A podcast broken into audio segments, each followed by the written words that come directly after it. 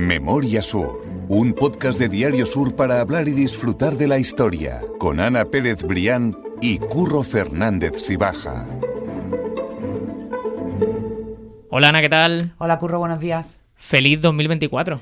Es verdad, otro añito más. Exactamente. ¿Eh? Nuevo año en, ¿Qué en tal? ¿Cómo Memoria el Sur. fin de año? Muy bien, yo no me puedo quejar. Yo siempre lo disfruto mucho, me gusta, me gusta ese día. De verdad, me gusta la entrada de año, A mí el me pone cambio. un poco melancólica ¿Sí? el, el- el- el aproximarme a las 12. ¿Ah, sí o qué? Sí, sí.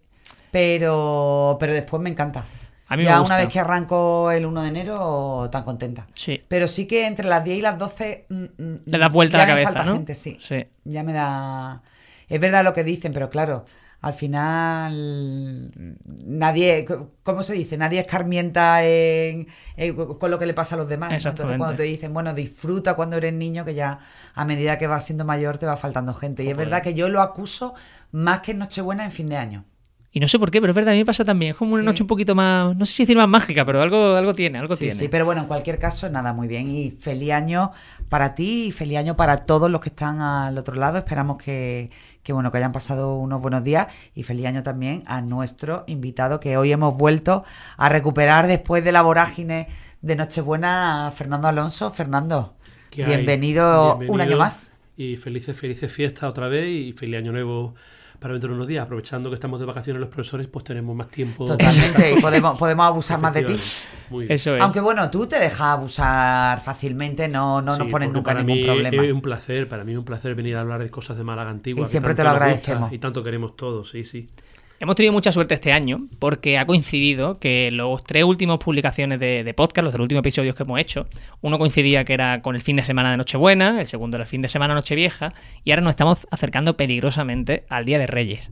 Entonces hemos podido hacer tres podcasts prácticamente temáticos, ¿no? Muy relacionados con esos fines de semana. Empezamos hace dos semanas con ese podcast que hicimos sobre De Ultramarino. Zoilo, hablamos un poco de gastronomía, de lo que íbamos a comer esta- estas fiestas. El día 31, por supuesto, hablando Nos de la Casa Casa de Guardia, Guardia. como no podía ser de otro modo y que lo disfrutamos un montón.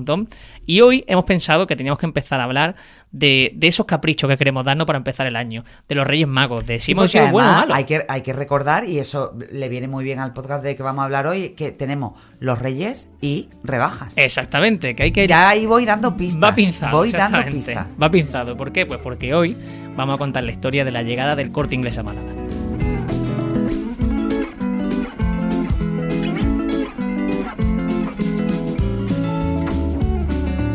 Una llegada que, como nos va a cortar eh, Fernando Alonso, eh, fue en Málaga accidentada, polémica, porque traía miedo. varios por- intentos. exactamente, porque traía miedo para Mucha los comerciantes. sí, sí. Y eh, precisamente cuando veníamos, me estaba diciendo Fernando, tenemos la historia de cómo llegó, la prehistoria, que son todos esos intentos, y luego está la prehistoria de la prehistoria, que son los inicios del corte inglés. Así que yo creo que si quieres podemos empezar por ahí, Fernando. Porque la verdad es que el Corte Inglés tardó 100 años en llegar a Málaga. 100 Ujú. años, porque el Corte Inglés se fundó en Madrid en 1884. Fíjate. Y no llegó a Málaga hasta el año 1979. Entonces son casi, casi 100 años. El Corte Inglés empezó en Madrid, tengo que apuntado la- las notas.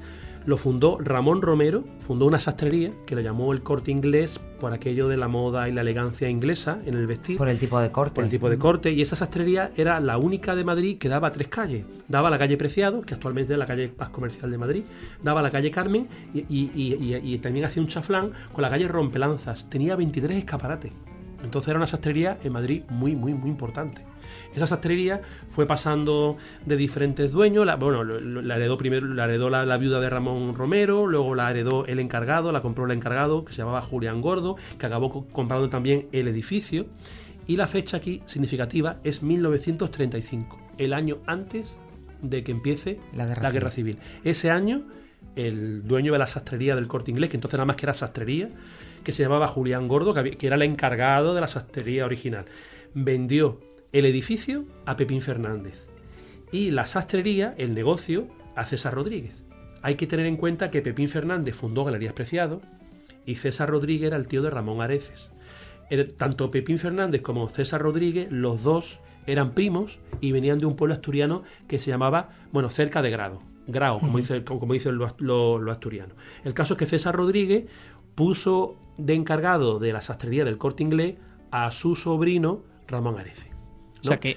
eh, dime, perdona, que no, No, siga entonces, claro, quiero decir que Galerías Preciados, que era de Pepín Fernández y el corte inglés, que luego era de Ramón Arece, han sido siempre los dos grandes competidores. Y empezaron Bueno, han y- y sido- y, nacieron sí, sí, juntos. totalmente. Nacieron juntos los dos Pero y, han y sido acabaron también co- juntos. competencia feroz. Eso iba a decir, que vosotros estabais comentándolo antes de empezar, que durante esos años Sí, no sí, era una competencia era absoluta como, uno y eh, otro. ¿Tú eres de Pepsi o Coca-Cola? Sí, sí, sí. Eh, pues tú eras, tú ibas o a Galerías Preciado o al Corte Inglés y había eh, lealtad y fidelidad a, a la marca. la y marca, la ¿no? competencia era absolutamente feroz. Y había algo que, que lo diferenciase, me refiero. Uno era No, como eran más, similares. más moderna, otro era más... eh, o no, no, en definitiva eran No, comercios, digamos, similares. eh, finalmente, eh, al final el Corte Inglés se quedó con todo y Ujú. entiendo yo que el Corte Inglés evolucionó más, pero yo que conocía un Galerías Preciado, pues bastante Era al similar final el mismo tipo de negocio, sí. ¿no? Y hubo un periodo incluso que fue superior a Galerías Preciado al Corte Sí, sí, Inglés, sí, más bueno, claro. como empresa. Claro, los- los en, dos en ciclos. toda- en todas aquellas décadas de, de competencia durísima, no, había adelantamientos de, de uno a otro, hasta que finalmente, bueno, el corte inglés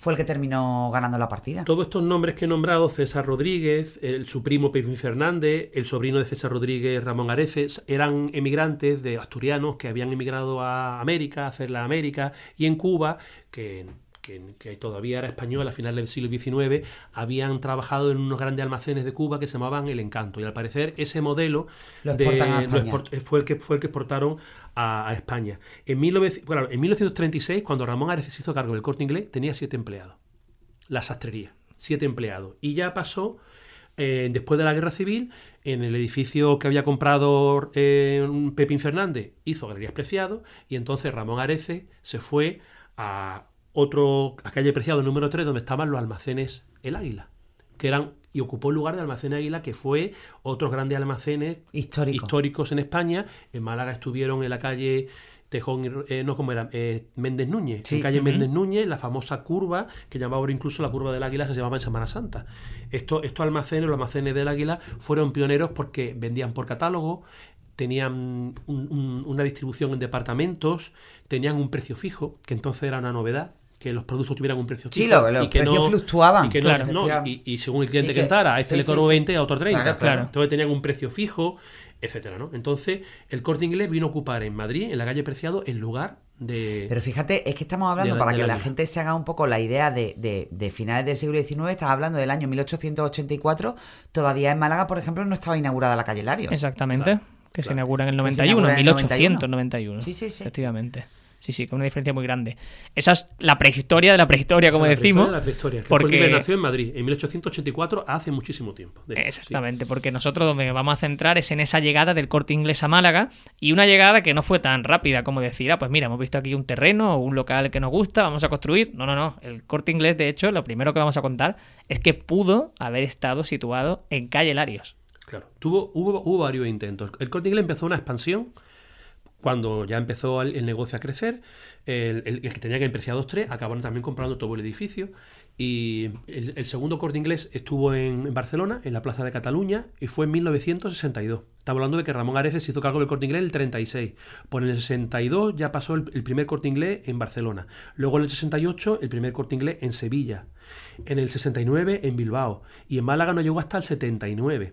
Entonces cuando el corte inglés estaba ya en Sevilla, en el 68, a mediados de los 60 hubo un primer intento de establecerse el corte inglés en Málaga. En realidad no fue el corte inglés, en realidad fue Galerías Preciado, que era mm, por entonces más potente todavía que el corte inglés. Entonces Galerías Preciado estuvo negociando con Gómez Ragio eh, comprar el edificio de Calle Larios para establecerse en Calle Larios. Larios Claro, 10, ¿verdad? el, Si no el Calle. Larios número 10. Si lo hubieran, hubieran llegado a un acuerdo para tanto de alquiler como de compra, pues el Corte Inglés ahora mismo estaría en Calle Larios. Pues claro, el Corte Inglés compró Galerías Preciado en el 96. Claro. Entonces, Claro. con el tiempo hubiera estado allí.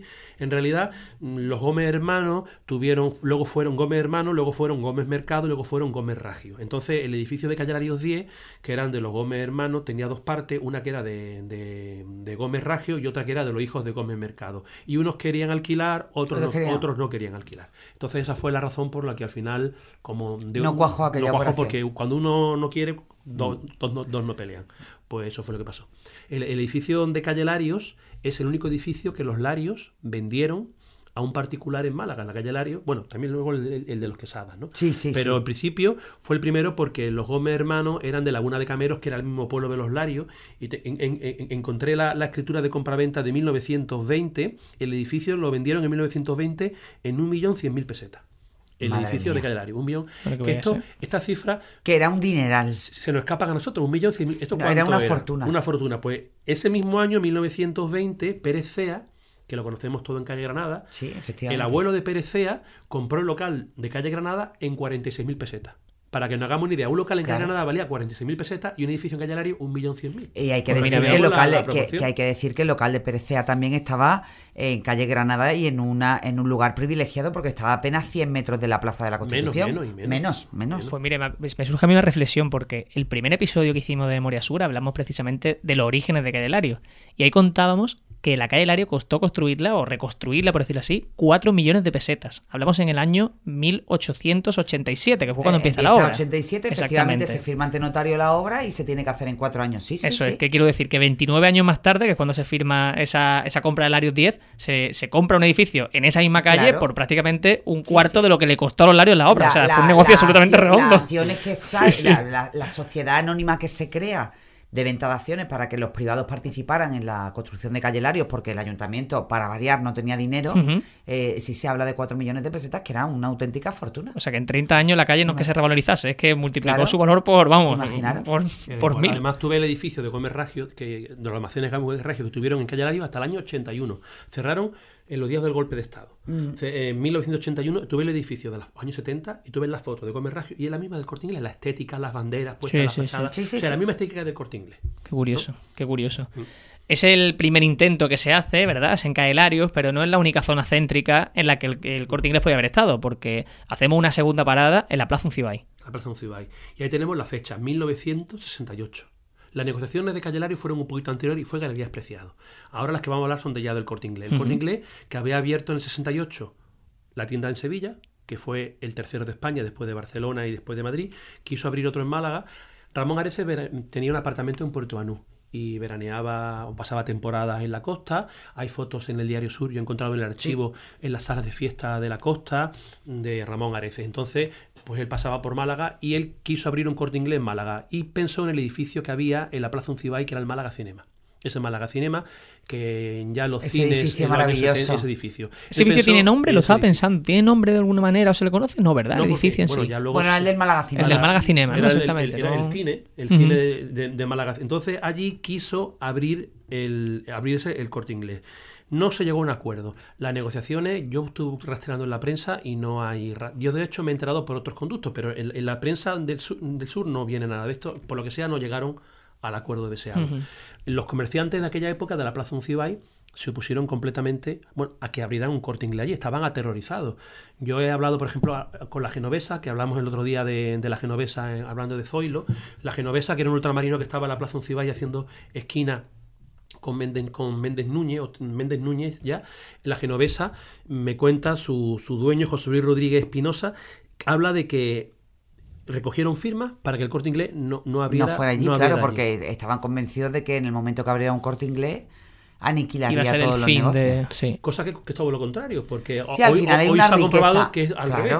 En Oviedo el corte inglés está en el centro de Málaga, no como aquí que está en, en la avenida Andalucía, está en el mismo centro de Málaga, el centro de Oviedo, y, y alrededor hay una cantidad de tiendas. O sea que todo, todo claro, Sí, que aprovechan hay- esa afluencia de gente. Claro.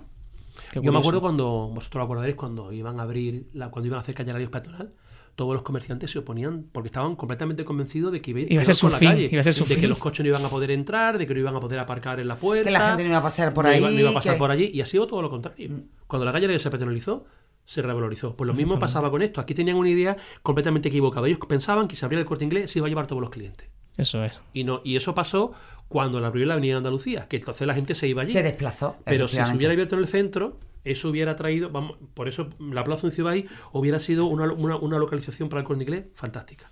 ¿no? Por eso contábamos que esa llegada del corte inglés a Málaga fue difícil y, y estos son algunos de los ejemplos, pero todavía quedan más porque nos vamos a parar eh, otra vez muy cerquita de Calle Lario, entre calle 9 y calle Lario precisamente. Vamos a hacerlo en calle Liborio García, porque donde hoy eh, se estudia el bachillerato en el Colegio de Esclavas era otro de los lugares donde eh, se pretendía, donde podría haber estado el corte inglés a día de hoy. Esa es la tercera ubicación.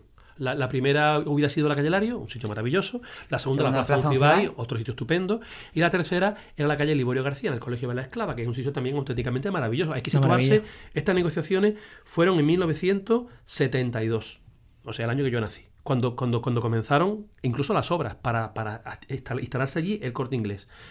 La ubicación era maravillosa porque tenía enfrente los almacenes Bulworth. Enfrente. Efectivamente. Tenía Felix Sainz al lado. Álvarez Fonseca en calle Nueva. Tembury enfrente. Gómez Ragio al lado Al también. lado. En calle Lario. Y, y la, y la calle Liborio García está entre calle Nueva y calle Lario, que eran las dos calles más comerciales de Málaga. O sea que el sitio era estupendo. Y el edificio de la esclava era un edificio inmenso. Señorial, sí, sí, Sí, sí, sí. O maravilloso. sea que el sitio era estupendo. Comenzaron las obras en el año 72, incluso, vamos, la, la- la reforma.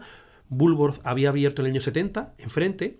Y, Donde está ahora Zara. Donde está ahora mismo Zara. Allí para que la gente Bulworth. se ubique, efectivamente. Y las obras pues se paralizaron. Al parecer, el tema fue que la, la cuestión fue que la, la, la familia mm, heredera de, de ese, de ese terreno donde se había hecho el Colegio de las Esclavas, que eran herederos, de- creo que de, Celia Méndez, que fue una de las fundadoras de la congregación de la, de la Esclava del Divino, del Divino Corazón, pues entonces, claro, ese edificio la habían dado a, la- a las esclavas con la condición de que tu- tuviera siempre una labor Un- educativa, social, religiosa, un uso. Entonces, en el momento que el uso era comercial y se alquilaba el edificio para un uso comercial, pues entonces ya no cumplía. Y entonces la familia alegó un derecho de propiedad y entonces por eso hubo que paralizar las obras. Yo además me hubiera quedado sin colegio. Claro. Eso te iba a decir, porque tú estudiaste allí, ¿verdad? Sí, sí, sí. Por Eso- eso, el colegio tuvieron que reabrirlo. Claro. Y, y, y las esclavas que Sí. estaban en, en- allí en lo alto de Pergalejo, Se pudo volver el a Liborio García. claro, porque entonces si no, perdían el edificio. ¿Eso ha sido siempre el bachillerato, Ana? ¿El, el del centro, quiero decir? Eh, Bupicó, sí. Siempre, ¿no? Era Bupicó, sí. Qué Bueno, curioso. Lo que yo conozco. Bueno, sí, sí, eh, quiero decir, pero que no sabía si era algo reciente, que para mí sí es que. o para mi generación, digamos, sí es eso. Lo estudié exactamente. allí y ya llevaba años con, sí, sí. con alumnas. Porque antes era un colegio solo de niñas. Claro, exactamente. Mm. Qué curioso, curioso. Siempre me ha llamado mucha atención esa, esa historia del colegio de esclavas y de esa situación en el centro y en Peregalejo, que es privilegiada totalmente. Vamos a seguir avanzando la historia porque ya por fin vamos a tener un, un suelo en el que construir el corte inglés y ese va a ser el de Avenida Andalucía, que es el que conocemos a día de hoy. Efectivamente, que ya fue el cuarto intento. A la, cuarta, a la cuarta fue la vencida. Si se, si se permite esa palabra, ya eso Era la- Eso no tenía nada que ver con el centro. La aforísima se había echado el perchel, el, el Claro. del perchel abajo, se había unido la Alameda con la avenida, bueno, se había hecho ya la avenida, Andalucía y entonces habían, habían salido ahí unas parcelas auténticamente estupendas. En, en un principio, en lo que ahora mismo es la, la rotonda de Manuel Alcántara, es- esa plaza, esa glorieta de Manuel Alcántara donde estaba la fuente de las gitanillas. La fuente de la preciosa. Preciosa. Bueno, pues había proyectado hacer cuatro edificios, uno en cada de las esquinas. Y una, la cuarta esquina, que es donde está el corte inglés, ahí fue donde se rompió el proyecto. Había un terreno ahí de 10.000 metros cuadrados, que era muy valioso y muy cotizado, y fue el que consiguió el corte inglés. Mm, los vecinos, otra vez pasó lo mismo. La Asociación de Vecinos Claro. del Perchel, el- en Málaga también algunos políticos se opusieron a que hubiera un corte inglés ahí porque mm, pensaban hacer una zona residencial. Sí. Siempre el miedo a, a- a que abriera el corte inglés. De hecho, cuando el corte inglés abrió y se inauguró en el 79, el alcalde Pedro Aparicio no fue a la inauguración. O sea, esto eh, llevaba 10 días elegido en el cargo y no fue a la inauguración. Esto es prueba del malestar que había entre, efectivamente. entre él se opuso cuando estaba Sí, en no, la de- de oposición no querer tomar partido, ¿no? Casi, ¿no? Claro. Entonces, pero bueno, luego, luego es verdad que todo ha salido muy bien, pero en un principio Bueno, había mucha a- reticencia. A, veces lo- los comienzos y sobre todo una marca, eh, bueno, Tan potente, claro, una, ma- una marca muy potente, eh, con un concepto revolucionario del comercio. Totalmente. de un grandísimo centro comercial, bueno, pues es lógico que al principio genere recelos, pero hoy en día, además, eh, en casi todas las ciudades de España, la pujanza de las ciudades se mide por cuánto de lejos de cerca está tu casa o tu colegio o tu trabajo o lo que sea del corte inglés. Claro. Es verdad. sí, sí. un el corte inglés se ha convertido casi casi en la, en, en- en la brújula de las ciudades. O eso está más cerca del corte inglés o más lejos del corte inglés o a- a- cuando buscas Sí, un sí. hotel. Vosotros no, Sí, cuando que- exactamente, buscáis sí, un una hotel en las referencia, grandes ciudades, porque además sabes que está en el "Eh, centro". Está en el centro, sí, a Sí. 200 metros del corte inglés. Pues entonces está Exactamente. perfecto. Perfecto. Y a, y a- y a los turistas le encanta Totalmente. el corte inglés, o sea que efectivamente eh, es así. Mm. Julián Sesmero, volvemos, hablamos otra vez de Julián Sesmero, que hablamos en el podcast anterior de Julián Sesmero, pues Julián Sesmero fue el que sacó la noticia, la primicia en el sur, el, el 6 de diciembre del 75 de que se iba a abrir un corte inglés en Málaga. En el 75 hacía que se había muerto Franco un mes y medio, muy poco tiempo, un mes y pico que se había muerto Franco. Una parcela de 10.000 metros cuadrados. Se inauguró el 26 de mayo del 79, o sea que tardó en construirse tres años y pico. Y la verdad que, bueno, la inauguración, la inauguración fue todo un bombazo. Eh, por la mañana todos los empleados fueron a la iglesia de la Victoria a dar mm, gracias a la Virgen, como entonces eh, estamos hablando del año 79. Sí, a encomendarse. A encomendarse a la Mm. Virgen de la Victoria y por la tarde, eh, estamos hablando de un viernes, por la tarde se hizo un acto en el corte inglés con mil invitados, al que dijimos que no fue Pedro Aparicio, que fue la ausencia más llamativa, al que vino Ramón Arece y en el que estuvo pues todas las autoridades malagueñas. Y ya se abrió el corte inglés el sábado 20 26 de mayo. El sábado 26 de mayo fue cuando se abrió al público. Es curioso, es curioso. Hay, un, de hecho, una- un anuncio que tú dejas en el artículo, que yo lo dejo también vinculado a la nota del podcast, que dice en un letrero grande, el corte inglés saluda a Málaga. Y tiene toda esa imagen auténtica malagueña, ¿no? Con el cenachero, el fondo se ve la catedral. Es curioso, ¿no? Me llama la atención Sí, sí, esa fue- manera de. eh, la, la de apertura del corte inglés Málaga fue un acontecimiento, fue quizá el acontecimiento del año. Sí, sí. fue el acontecimiento del año del que yo, yo que yo puedo, bueno, luego, luego contaré, bueno, puedo contar alguna anécdota. Por ejemplo, yo, mi padre siempre decía, yo, el año 79 yo tenía 7 años, que yo inauguré la megafonía del corte inglés porque fui el primer niño que se perdió en el corte inglés. Yo me perdí No en el me corte inglés, el mismo día, ese día la inauguración fue tomar allí, yo me perdí. Y, y entonces Qué mi padre bueno. lo, lo escuchó por la megafonía, que, que había perdido un niño, y, o sea que es que Y yo era ese niño, ¿no? Pues, yo de chico paraba las escaleras mecánicas del corte inglés. Tenían un botón. Tenían un botón ¿Tú que eras un bicho o Era qué? un bicho. Tenían un, un botón rojo debajo. Y yo me acuerdo que yo descubrí cómo estaba ese botón, que, que ya no está. Y yo le daba Eh. al botón y se quedaban las escaleras para- paradas completamente. Y, y yo me acuerdo de esas cosas, de las travesuras de. O sea, que el corte Bueno, en, inglés. en- en mi caso era peor porque mi madre, para que no hiciéramos salvajadas en las escaleras mecánicas, que siempre los niños Sí, sí. como que siempre nos contaba de pequeño, cuando íbamos por las escaleras del corte inglés, mamá, lo siento, pero lo voy a contar. Que, eh, que, que a un niño se lo tragó una escalera del corte inglés ¿eh? Sí. porque se portaron llegaba. mal. Y te puedes creer que son las cosas que te quedan en la cabeza Claro, de claro, pequeña. claro. Que cuando yo iba con mi hija pequeñas al corte inglés, yo les decía, tener cuidado porque, no sé, eh, las cosas están, las tonterías que se te Sí, quedan, sí, sí, lógicamente, eso no había ocurrido nunca. Pero, Sí, sí pero nos que al decía final lo eso. heredas. Ella era muchísimo más expeditiva. Sí, o sea, sí, las escaleras sí, de corte inglés se tragaban a los niños. Entonces era como, estábamos los dos así en la escalera del corte inglés, que no se nos movía un pelo. Había, había personas que le daban miedo a las escaleras mecánicas. Claro. Cuando en Felix Sainz se inauguraron las primeras escaleras mecánicas en el año 71, o sea, ocho años antes de abrir el corte inglés, tenían que poner unas azafatas para, para llevar a las personas El apoyo, ¿no? el Digamos, apoyo en sí, las que sí. vieran que no pasara nada. Claro, estamos bueno. hablando del año 71 y, y todavía estas cosas eran, eran, eran una, una gran novedad. Bueno, el corte inglés creó mil puestos de trabajo en Málaga, que era una barbaridad. Una superficie comercial de 65.000 metros cuadrados repartida, repartida en, seis plantas. Un aparcamiento de 400 vehículos. Tenía más de un millón de artículos a la venta, en, eh, dividido en, en 200 departamentos. Y es verdad que provocó la caída dos años después, en el año 81, cayó Gómez Ragio, cayó Marmolejo, cayó eh, Rodolfo Prado. en- pero, en- pero en precisamente porque el corte inglés se fue Claro, se alejó, se alejó de fue la puntilla y la también puntilla para, Félix Sainz. Sainz. Para hacer la comparación, Félix Sainz eh, tenía una superficie de 5.000 eh, tenía una superficie de 5.000 metros cuadrados eh, repartida en cinco plantas. El Corte Inglés tenía 65.000. Félix Sainz tenía 240 empleados, el Corte Inglés 1.000, Mil. 1.000 empleados, pero Félix Sainz llegó a tener en sus mejores épocas 30.000 clientes al día, Sí. que era una barbaridad. Es que Sainz era fue un también grandísimo centro comercial, fue un Sí. centro comercial que marcó un hito en, en Málaga. Que la- el, primer comercio en tener escaleras mecánicas en Málaga no fue el Corte Inglés, fue Félix Sainz. Y el primer comercio también donde se aceptaba el, el pago con tarjetas, con de, crédito. de crédito. El primer ascensor panorámico en el Sí, año sí, sí. 86 lo puso Félix Sainz Y también. Félix Sainz era Sí. un gran almacén. Yo recuerdo Sí. perfectamente eh, ir a Félix Sainz. Visitarlo, ¿no? Sí, sí, sí, sí. Qué pasada. Mm. Pues a pasar de todo esto, el corte inglés se queda pequeño, en el 79 se abre y en el 87 tiene que abrirse una ampliación en Cayolera. Ah, Efectivamente. O sea, siete años después de abrirse. Ocho años después de abrirse, lo cual muestra la gran expansión que tuvo el corte inglés. Yo recuerdo de chico ir, ir al corte inglés y era gente, gente. Lo que ahora puede ser un día de rebaja o un día Sí, de estos sí. de. Era la, Era la mecánica de, de la planta baja no se cabía. Mm. Y eras todos los días. Y claro, entonces no había otros centros comerciales, no había, no había, por Carrefour, internet. Sí, no había ni alternativa, no había internet, alternativa, ni había todas estas franquicias que hoy en día, ni los centros comerciales. El primero fue el Carrefour, eh, ¿cómo se llama? El, El Prica. El El Prica, Prica. el Carrefour, todo Continente. todo- continente. Todos estos centros comerciales no había ninguno. Entonces, claro, todo el, el monopolio se llevaba al corte inglés. Todo el mundo compraba en el corte inglés. Curioso, es curioso.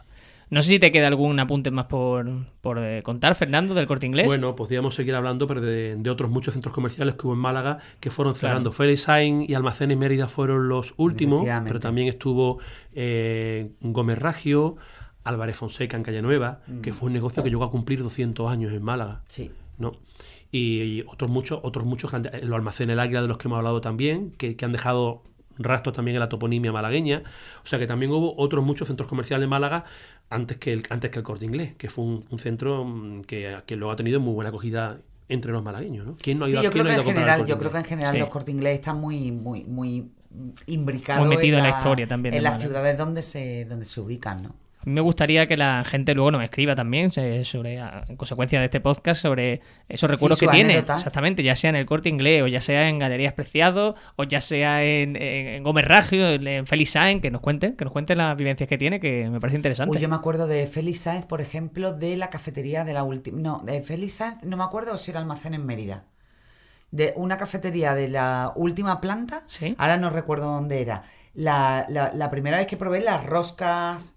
Eh, en Sí, sí, sí, bocadillo el calentita, pan, digamos. uf, Claro. madre mía. Que esa cafetería Aquello fue un la descubrimiento. tiene ¿eh? también Gómez Ragio en su última planta. Sí, de- sí, sí. Es que entonces eran muy similares. Todo. Es verdad que todos estos eran más que pequeños era que, el. Corte Inglés. El Corte. Inglés que era unas dimensiones, Era excesivamente unas grande, dimensiones sí, sí, sí. tremendas. Claro, era el gigante. Era gigante. Claro. Sin embargo, es verdad que el público mayor, las personas mayores, al principio eran reticentes en ir al corte inglés, no solamente por las escaleras mecánicas. Es verdad que el corte inglés era un edificio que creaba cierta claustrofóbica porque no, no tenía ninguna ventana. Entonces, sí es verdad que esa arquitectura, que ahora los, los nuevos corte inglés ya no son así. Ya tienen cristales, pero es verdad que los originales Eran cubos. eran todos iguales. Tú te vas al de Sevilla y al de, y al de Oviedo y al de Valladolid, son todos iguales. Todos tienen la misma arquitectura. Sí. Y es verdad que eso llamaba mucho la atención en un principio. Ese tipo de arquitectura tan.